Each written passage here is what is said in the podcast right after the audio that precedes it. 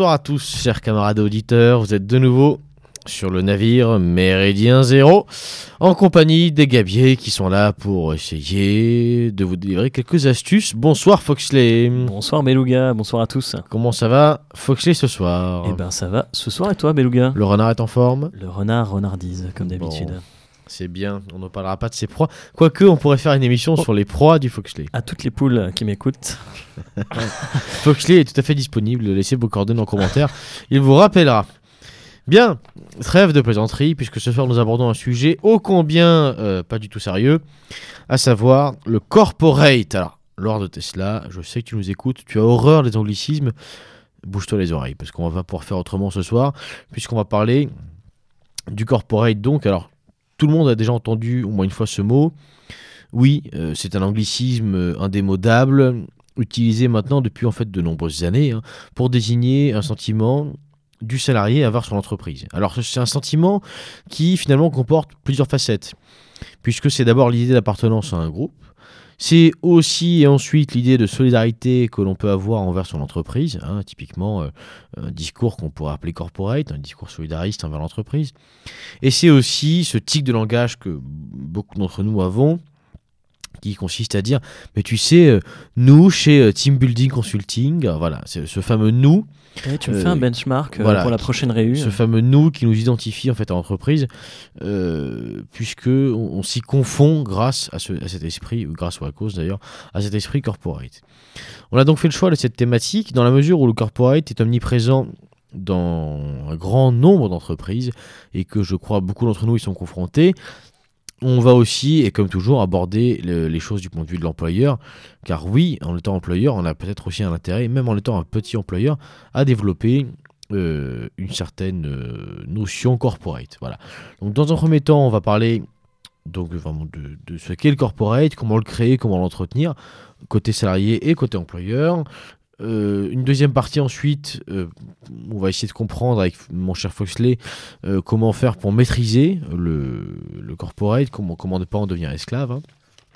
Et puis une troisième partie, si on a le temps, on essaiera eh de se positionner d'un point de vue toujours militant, comment faire face à ce, face à ce phénomène, face à ce phénomène qui est en fait devenu aujourd'hui incontournable, Foxley. Ouais, tout à fait. En fait, c'est un sentiment, c'est la culture d'entreprise. hein. C'est clairement euh, le corporate, euh, l'identité que va instaurer l'entreprise à l'encontre ou sur ses salariés.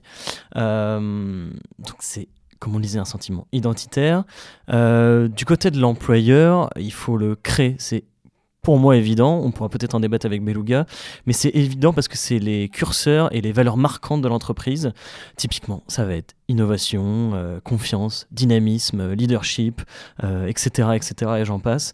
Ça permet, je pense, d'un premier temps, de cibler pour l'employeur les salariés qui l'intéressent. Alors, si on reprend les choses à leur base, comment créer le corporate Je pense qu'il faut, il repartir à la base et euh, chercher ce qui lie le salarié à l'entreprise. Alors bon, le salarié, c'est qui? C'est quelqu'un qui reçoit un salaire. Donc, la, la première chose eh bien, qui lie le salarié à son entreprise, c'est bien le salaire. Bon, une fois qu'on a dit ça et évacué ça, euh, il y a un, un deuxième phénomène qui arrive très vite, un deuxième facteur de liaison, qui est le sentiment en fait du salarié. Hein, je travaille chez euh, X plutôt que chez Y parce que je préfère X, euh, parce que X travaille pour la planète ou je sais pas quoi. Voilà, donc les, les valeurs de X me correspondent plus, donc je travaille là-bas. C'est donc le sentiment du salarié qui relie ce dernier à l'entreprise. Et pour être corporate, euh, le salarié doit être concerné et donc se sentir utile, ce qui implique pour lui d'avoir un poste qui est valorisant, hein, euh, je peux, euh, qui est valorisant socialement, hein, qui, me, qui me fait sortir un petit peu de ma condition, qui me, qui m'apporte un peu, un peu d'ego, qui flatte mon ego, et un poste aussi valorisé, hein, un poste où j'ai des, j'ai- j'ai des objectifs que je peux atteindre. Donc un salarié qui se sent utile, euh, ce n'est pas pour autant Hein, ça ne suffit pas. Ce n'est pas pour autant un salarié qui est corporate. Il le devient en fait, en vérité, lorsqu'il a envie d'être utile à l'entreprise. Et là, c'est une distinction qui peut passer pour du chipotage, enfin, je vais parler très vulgairement, mais un peu pour de la branlette intellectuelle, mais pas du tout, en fait. Il y a une grande différence entre être utile, c'est-à-dire je fais un boulot alimentaire, je suis caissière chez Casino, je suis utile à Casino, mais honnêtement, ça me saoule. À 17h, je m'en vais, je rentre chez moi, je fais ça parce que j'ai des enfants à nourrir, terminé. Voilà. En revanche, lorsque j'ai envie d'être utile, lorsque je reste faire les heures sup, lorsque euh, je compte pas mes heures, il faut, qu'on ait, cet appel d'offres, il faut, qu'on vende tant de bagnoles par mois, il faut qu'on fasse ci, il faut qu'on fasse ça. Lorsque j'ai envie d'être utile, lorsque j'ai envie que l'entreprise se développe, grâce à ma participation, et eh bien là, là, véritablement, je suis devenu corporate. Donc, comme le disait euh, Foxley, c'est un sentiment identitaire et à l'échelle d'une entreprise, ce sont bien les valeurs dont tu parlais. Alors les valeurs, effectivement, l'innovation aujourd'hui, c'est une valeur qui, est souvent mise en avant. Euh, ceci dit, elles permettent aussi potentiellement en fait de cibler des profils qui conviennent euh, quand on est des futurs recruteurs. Hein. Typiquement, si je veux aller chercher enfin c'est le fameux le meilleur exemple je vais parler un exemple le meilleur exemple c'est l'esprit startup Hein. Euh, il y a eu un phénomène. Alors pourquoi les startups? C'est très simple. Il y a eu un très simple non, mais c'est facilement lisible. Il y a eu un phénomène euh, sur le marché du travail qui a été sociologique, hein, Foxley, puisqu'on a eu la fameuse génération X, la génération machin, la génération truc, et à la fin la génération Y. Donc c'est la dernière en date, si je ne m'abuse, peut-être une nouvelle qui va sortir bientôt, mais la génération Y, ce sont donc ces gens nés dans les années 90 90, 80, oui, 90, 2000 en fait, euh, qui seraient des jeunes euh, ultra connectés, qui globalement s'en foutent de tout, sont prêts à changer, sont prêts à changer de boîte. Euh, un petit peu comme de chemise et qui ne sont pas du tout apeurés par le côté j'ai pas de CDI ma vie est fichue quoi donc voilà pour répondre à ça on a créé un esprit start-up, c'est-à-dire un esprit où on les coule au travail, on peut jouer au ping-pong. Ça, c'est un exemple en fait d'esprit corporate qu'on crée pour donner envie aux salariés de se dépasser. Oui, Foxley, tu veux dire quelque chose? Ouais, tout à fait. En plus, ça rend, ça a rendu les entreprises attractives. C'est-à-dire que on a ciblé la population qu'on voulait intégrer, qu'on voulait recruter, on a tout fait entre guillemets pour lui plaire. Typiquement, on regarde sur le CV au moment du recrutement, oh il fait du canoë kayak, etc. Bim, je vous dis n'importe quoi, ça va, ça va être, oh, bah vous savez qu'on a des plages euh, exprès euh, pour le sport, etc., hein, etc. Ça peut, ça peut vraiment être ça et ça rend, comme je le disais, une euh, l'entreprise attractive pour les salariés et on change le paradigme. C'est-à-dire que c'est non pas l'entreprise qui va vers le salarié, mais maintenant les salariés qui vont vers l'entreprise. Voilà, qui sont attirés en fait par un ensemble de valeurs, un ensemble d'activités. Vous savez, c'est les fameuses discussions qu'on entend parfois. Oui, euh, tu devrais aller travailler chez euh, euh, telle entreprise, ils ont un super CE. Bah voilà, ça c'est typiquement de l'attractivité faite par l'entreprise. Mais là, on touche un autre sujet qui est le marketing des ressources humaines qu'on n'abordera peut-être pas tout de suite, voilà, qu'on va mettre de côté. Pour en revenir au corporate, du point de vue donc, de l'employeur, comment est-ce qu'on peut faire euh, À quoi il nous sert en fait? Ce, corporate, ça peut être aussi l'idée euh, de voir en plus de vos objectifs économiques, de voir un peu plus loin. Hein. On peut aussi insérer des valeurs un peu plus politiques, euh, typiquement l'écologie. Typiquement le social, hein, de dire bah voilà on reverse, je sais pas, on reverse 1% de nos ventes à telle association, par exemple la, Solidarité Populaire ou la Bafutessienne, enfin par exemple, par exemple. quoi qu'il en soit, euh, le corporate, c'est un petit peu finalement Foxley, euh, c'est une tambouille, hein, et on peut en faire un peu ce qu'on veut quand on est employeur. Le tout, c'est de le faire. Qu'est-ce qu'on qu'est-ce qu'on pourrait ajouter sur le côté employeur? Sur le côté employeur, alors, comme le disait Beluga, ça peut être une forme de militantisme un peu déguisé.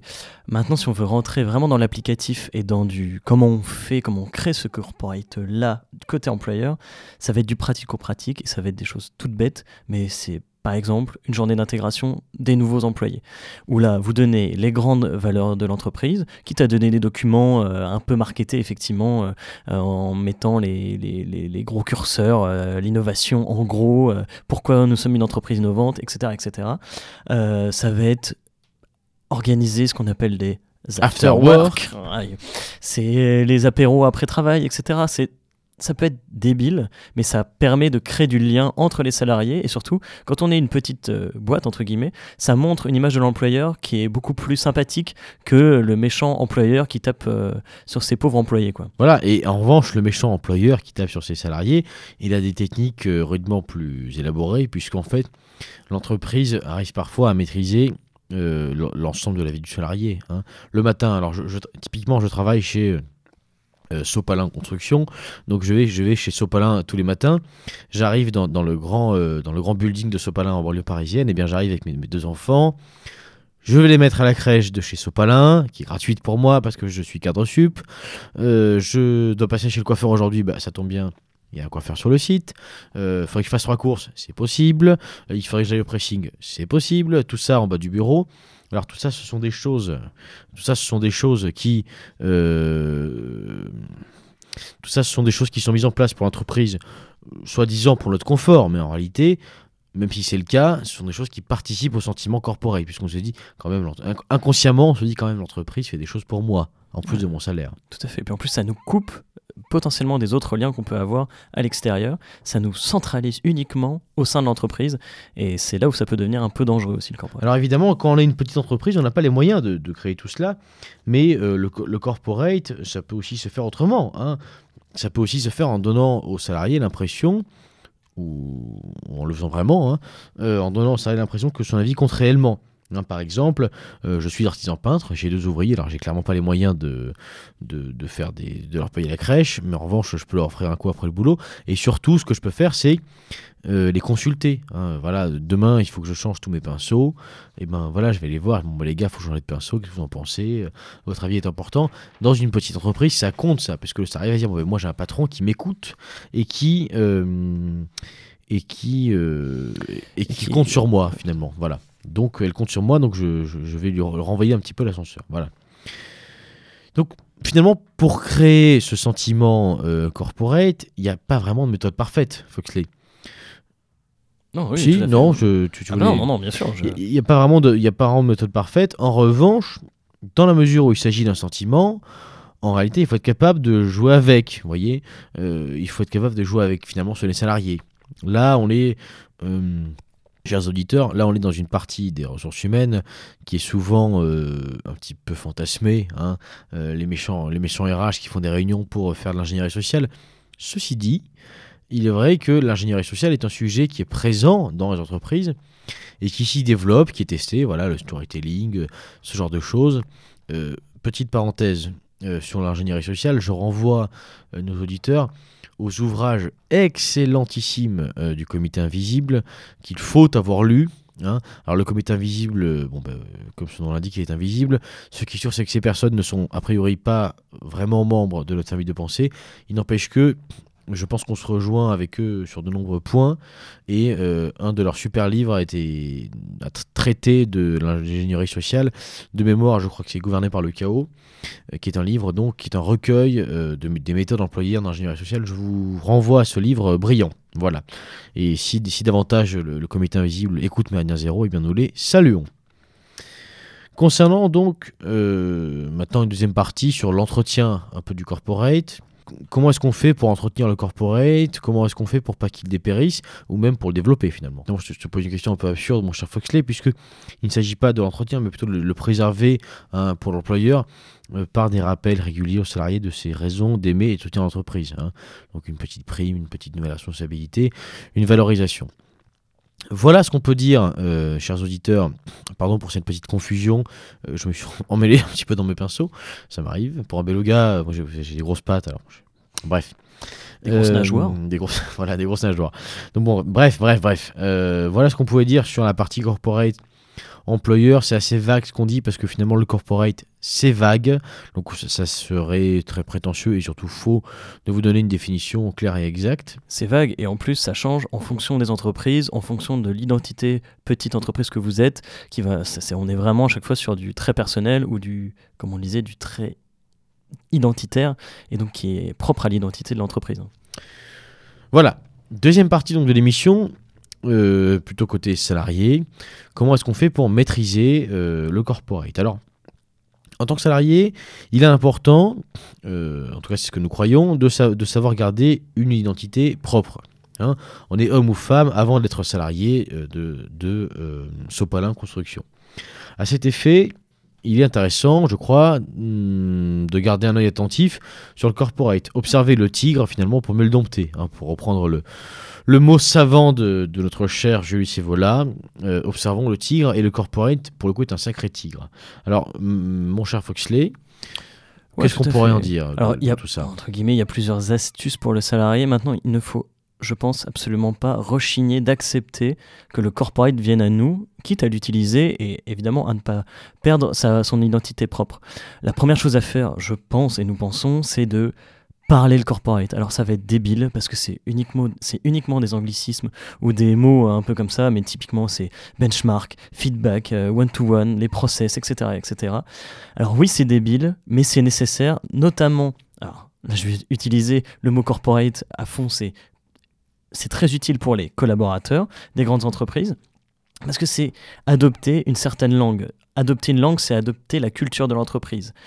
Et ça permet d'une, déjà de comprendre l'environnement dans lequel on évolue, comprendre potentiellement les, réunions dans lesquelles on va assister et euh, comprendre aussi les nouveaux services, comment marchent les nouveaux services, qu'est-ce que ça veut dire euh, typiquement le euh, ah elle fait partie du digital market. Ok d'accord c'est quoi le digital market? Quand vous déconstruisez ça, vous arrivez à comprendre que finalement bah en fait c'est Madame Bullshit qui est au bout du couloir. Bref c'est ça reste très intéressant à utiliser et surtout, c'est ce que j'appelle un peu euh, la méthode renard, ça permet de déguiser vos idées. Parce que quand vous glissez quelques pépites avec des mots euh, très corporate, bizarrement, plus personne ne comprend rien à ce que vous dites et vous pouvez vous marrer un peu, mais surtout réussir un peu à changer les mentalités parce que ah ouais, mais tu vois ce process-là, il manque un peu d'identité, tu vois. Ça, c'est typiquement la phrase qui peut être utilisée en réunion ou euh, de manière générale à votre supérieur, etc. pour qu'ils reprennent conscience ah d'identité, mais qu'est-ce que tu veux dire par là? Bah tu vois, faudrait que ce soit un peu plus corporate, tu vois, faudrait qu'on ait des valeurs marquantes, etc. Et là, vous pouvez donner, vous, ce que sont vos valeurs marquantes euh, en tant que salarié et en tant que personne. Ça permet d'infuser un peu nos idées euh, en tant que militant aussi. Je pense qu'il y a La méthode Foxley, donc. la méthode, la méthode Foxley, la méthode Renard, euh, c'est, ça marche, je vous assure, très très très bien. Et vous vous apercevez que trois jours après, les gens changent de discours. hein. Donc le corporate, bon merci pour ce, ce conseil, hein, pour, ce- pour cette astuce. Le corporate, c'est aussi un outil finalement qu'on peut utiliser en tant que salarié pour monter au sein de l'entreprise. Ouais, tout à fait. Il faut pas oublier que les supérieurs, ils sont très attentifs à l'intégration du salarié dans l'entreprise et c'est un moyen d'afficher que vous êtes très bien intégré, que vous êtes bien dans l'environnement de travail dans lequel vous êtes, etc. Et les, j'allais dire les recruteurs, pas les recruteurs, mais vos supérieurs sont très sensibles et il faut de, de faut pas perdre de vue que c'est généralement l'intégration et euh, le sentiment d'appartenance à l'entreprise, c'est dans les indicateurs de grille d'évolution du salarié et ça vous permettra potentiellement de monter beaucoup plus facilement.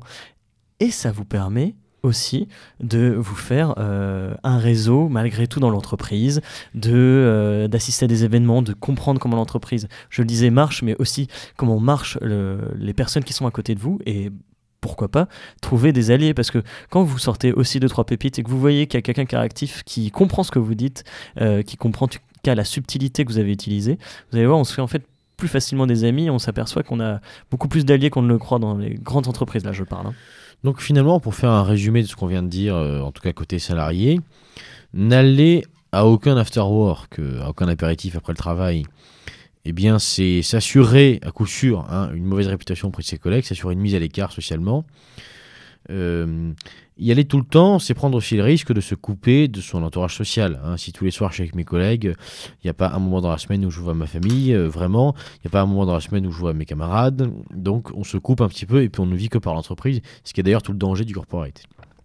Donc la résistance face au, corporate, elle est, comme finalement dans beaucoup de domaines, elle se trouve dans le juste milieu. hein. D'un point de vue militant, la frontière est mince entre les deux, entre les deux vies qu'on peut avoir. hein. C'est-à-dire La vie globalement euh, qu'on a choisie, qu'on construit, qu'on développe, et puis la vie qui nous est un peu imposée par le système parfois, puisque c'est le, monde du travail. Peut-être que certains d'entre nous souhaiteraient ne, pas travailler, ou font, en tout cas des exercent des métiers, des emplois qui ne leur plaisent pas. Il n'empêche qu'on a tous, à un moment donné ou un autre, une forme de dualité dans nos vies entre ce qu'on souhaite et ce que malheureusement on peut avoir parfois. Donc le, le corporate, c'est la frontière entre les deux. C'est une espèce- de d'ondulé, une, frontière euh, ondulée, une vague C'est peut- beau. qui peut à tout moment, et bien malheureusement, nous engloutir. Donc pour, pour la maîtriser, il faut savoir euh, eh bien, naviguer entre deux eaux, comme je le disais, trouver un juste milieu, savoir aller, savoir aller sur l'afterwork, savoir ne pas y aller, etc., etc le corporate peut nous faire glisser, en fait. Il peut, euh, y compris idéologiquement, un salarié qui serait trop corporate euh, chez Total ou chez Monsanto sera sans doute beaucoup moins bavard ensuite avec ses camarades sur les questions d'écologie. Hein. Il faut aussi être à un moment donné ou un autre cohérent avec soi-même. C'est-à-dire que je travaille chez Total, chez Monsanto, je peux très bien être corporate, dire ben voilà, c'est une entreprise qui prend soin de ses salariés, mais je ne peux pas non plus euh, les exempter de tout ce qu'ils font à l'échelle déjà nationale et évidemment internationale. Maintenant, sur le corporate, là j'aborde un point qui est, intéressant, c'est le, risque. Hein, parce que, évidemment, il y a toujours un revers de la médaille. Si on reste du point de vue bien salarié, euh, le corporate comporte un certain nombre de risques, mon cher Foxley, que tu voulais aborder. Oui, tout à fait. En fait, on a ciblé, euh, c'est assez difficile de voir les aspects, entre guillemets, négatifs du corporate. Euh, d'un point de vue, alors moi évidemment, je suis toujours d'un point de vue juriste, mais même d'un point de vue RH, en fait, c'est finalement assez compliqué parce que c'est toujours présenté comme quelque chose de positif. Alors que j'ai quand même, on a quand même, en étudiant un peu la question, trouvé différents un peu sensible. La première, moi, qui me vient à l'esprit, et qui nous vient à l'esprit avec Beluga, euh, c'est l'utilisation de l'image du salarié. Euh, c'est typiquement, vous vous retrouvez sur une photo avec euh, bah, toute la boîte qui est derrière vous, votre boss, etc. Ça peut ressortir sur Internet, ça peut ressortir sur le site de l'entreprise et on peut vous la remettre un peu entre les dents quand vous faites partie de milieux un peu plus militants. Normalement, euh, et d'un point de vue légal, l'employeur est obligé de vous demander pour utiliser l'image. Maintenant, par pitié, ne faites pas les ronchons. En, vrai, quand vous êtes droit dans vos bottes, utilisez votre photo euh, sur euh, une grosse entreprise telle que Total ou effectivement Monsanto, comme on le disait, bah finalement, on s'en fout un peu parce que nous, on sait ce que vous êtes. Bravo, bravo, mon cher Mais ceci dit, le corporate, c'est aussi le mélange de deux sphères. Hein, euh, la sphère privée, la, la, sphère professionnelle. Tout à fait, tu l'abordais, ça peut être ça le glissement. Et c'est là où, d'un point de vue juridique aussi, ça peut être. Pour nous, c'est la question la plus sensible. Pourquoi? Parce que on l'a évoqué dans les émissions précédentes, la sphère entre la vie privée et la vie euh, professionnelle, elle est de plus en plus poreuse. Le corporate joue énormément à ça. Comme on le disait en début d'émission, coiffeur, euh, pressing, etc. Vous passez votre vie dans l'entreprise, mais du coup, votre vie, c'est aussi euh, votre vie personnelle. Alors, normalement, le, code civil, c'est même le code civil, c'est même pas le code du travail, dit que vous avez le droit au respect de votre vie privée, etc. etc. Donc concrètement, presque pratiquement, ça vaut c'est pas que ça vaut pas grand chose, mais c'est que quand on est dans une entreprise, c'est évident qu'on a le droit d'être surveillé par l'employeur. C'est le, pendant du respect de la vie privée, c'est la surveillance de l'employeur et la surveillance de ses salariés. Donc euh, éviter le plus possible euh, de faire des actions qui vont constituer une faute et qui vont alimenter une éventuelle sanction disciplinaire de votre employeur. Euh, c'est débile, mais je vais un after, je vais un after work, je sais pas, n'importe quoi. Je vais le midi euh, avec mes collègues pour être un peu corporate justement, euh, boire des coups, boire des bières, etc. Bim bam boum, j'arrive l'après-midi, putain, test d'alcoolémie, dis donc. Eh bah ouais, l'employeur il a le droit de faire des tests d'alcoolémie. Il suffit que vous fassiez ça entre guillemets 3-4 fois. Je vais être très sincère avec vous, vous dégagez et vous dégagez très très facilement. Maintenant, Là, on parle dans le cadre du travail. Je pense que vous n'êtes pas complètement bête et que dans le cadre du travail, vous arrivez à vous tenir un minimum, je l'espère. Maintenant, même en dehors du travail, euh, ça peut vous toucher. Alors normalement, la vie privée euh, et les éléments et les actions que vous faites dans la vie privée ne, sont, ne peuvent pas motiver un licenciement ou une sanction disciplinaire. Sanction disciplinaire, j'entends, ça peut être un blâme, une mise à pied, etc. etc. Euh, maintenant, il suffit que un des éléments que des éléments, une des actions que vous faites dans la vie privée contrevienne aux obligations que vous avez vis-à-vis de l'entreprise et vis-à-vis de votre entre guillemets votre contrat de travail, vous pouvez être sanctionné. C'est débile, ça va être, euh, je sais pas, je drague Josiane de la Compta à un after work, elle se plaint à mon employeur, ça constitue une faute et là ça va être très très facile. Et je vous assure que le sortir un salarié euh, qui a dragué un peu lourdement euh, Josiane de la Conta déjà vous allez vous retrouver avec tout le monde sur le dos et potentiellement ça peut constituer une faute. Pas forcément une faute lourde mais au moins une faute grave. Donc faites très très attention. Euh, ça peut être aussi des propos que vous tenez sur Facebook, je le répéterai jamais assez. Utilisez, on c'est pas pour rien qu'à Méridien Zéro, on utilise des pseudos, c'est pas pour rien que dans nos vies de manière générale, on ne se dévoile pas. Votre vie personnelle, c'est votre vie à vous. Ne la dévoilez pas totalement au travail. Les propos que vous tenez euh, dans votre sphère privée, si jamais ça vient à se savoir dans votre sphère professionnelle, ça peut vous retomber dessus assez, assez, assez Rapidement. violemment. Assez rapidement, assez violemment, effectivement. Les exemples d'ailleurs ne manquent pas. Merci Foxley pour ces quelques précisions euh, eh bien, juridiques. Voilà, une émission ce soir euh, sur le corporate. Bon, c'est un sujet qu'on souhaitait aborder parce que finalement c'est une suite logique, un recrutement, premier pas dans l'entreprise, esprit corporate. Maintenant, c'est vrai que euh, c'est pas un sujet qui nous transcende personnellement. Euh, c'est un sujet euh, que chacun d'entre nous connaît un petit peu. Et finalement, c'est un phénomène auquel on est confronté et qu'il faut savoir maîtriser soi-même. Mais la règle est finalement toujours la même euh, pour nous tous, à savoir, c'est la règle de vie qu'on s'impose. Une, une fois de plus, il faut être les meilleurs. Et pour être les meilleurs, on ne peut pas échapper au corporate.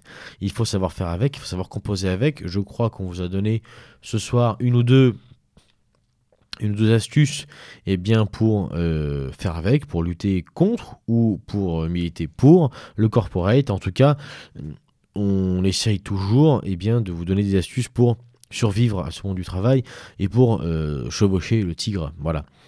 Merci, euh, mon cher Foxley, pour Merci ces à quelques toi, mon, précisions. mon cher. Chers auditeurs, euh, ce soir nous ne répondons pas euh, à vos questions puisque à l'heure où nous On enregistrons, on n'en peut plus. Non, plus sérieusement, à l'heure où nous enregistrons, nous n'avons pas de nouvelles questions. Donc toutes toutes excuses pour ceux qui, j'en suis sûr, en auront posé entre temps. Nous prenons note de tout et bien évidemment répondrons dans les futures émissions. J'en profite donc pour euh, redire aux auditeurs qui nous écoutent pour la première fois, posez vos questions en commentaire sur le site Méridien Zéro, envoyez-nous des mails euh, sur l'adresse mail qu'on peut communiquer toujours dans les commentaires, qu'on ne dira pas à l'antenne. Envoyez-nous des mails, posez- posez-nous des questions, on y répondra avec joie. Euh, Donnez-nous des, des idées d'émissions, on est très preneurs, très demandeurs, puisque, encore une fois, cette radio est une radio militante et qu'elle a pour but, eh bien, euh, elle a pour but eh bien, que la communauté puisse euh, finalement euh, grandir euh, par elle-même. Voilà. J'ai envie de dire, cette émission, c'est votre émission. Voilà, c'est votre émission. Et puisqu'on en est à faire des, des belles paroles, nous allons laisser la parole à quelqu'un qui sait en faire de très belles, assurément. Puisque nous laissons la parole à Jacques. Jacques, la parole est à toi. Je serai le président de tous les Français. Tous les Français. Tous les Français. Tous les Français. Tous les Français. Tous les Français.